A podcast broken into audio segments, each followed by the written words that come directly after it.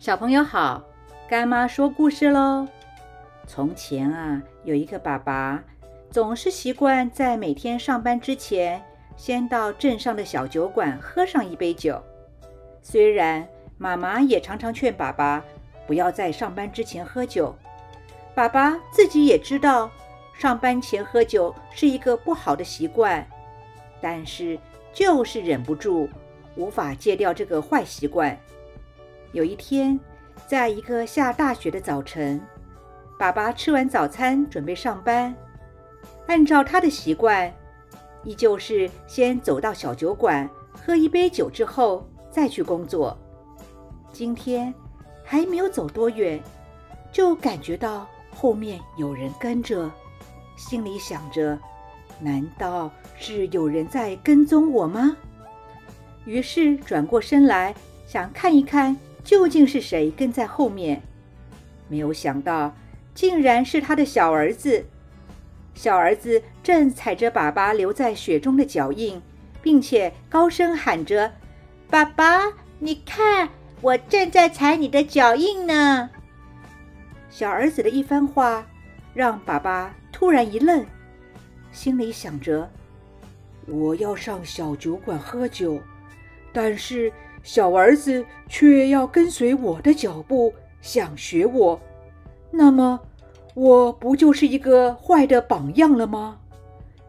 从那天开始，爸爸再也不敢在上班前去小酒馆喝酒了，因为爸爸知道自己的言行对小孩子会有很大的影响，于是就更加认真的工作，要做孩子的好榜样。自从小宝当上钢琴小老师之后，他也就更认真的练琴了，也开始注意自己弹琴的指法，也会问妈妈自己的坐姿好不好。妈妈看到后很高兴，因为以前钢琴老师就有提醒过小宝要注意弹琴的指法以及坐姿。这天，妈妈问小宝。为什么现在开始想纠正自己的指法以及坐姿呢？小宝说：“妈妈，因为我现在是钢琴小老师了。”妈妈接着问：“为什么当上钢琴小老师就想要纠正呢？”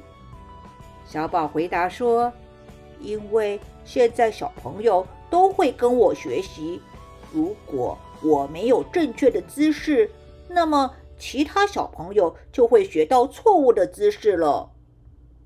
这就是孔子说的：“如果端正了自己的行为，就能够以身作则，做个好榜样；如果不能够端正自己的行为，又怎么能够使别人端正呢？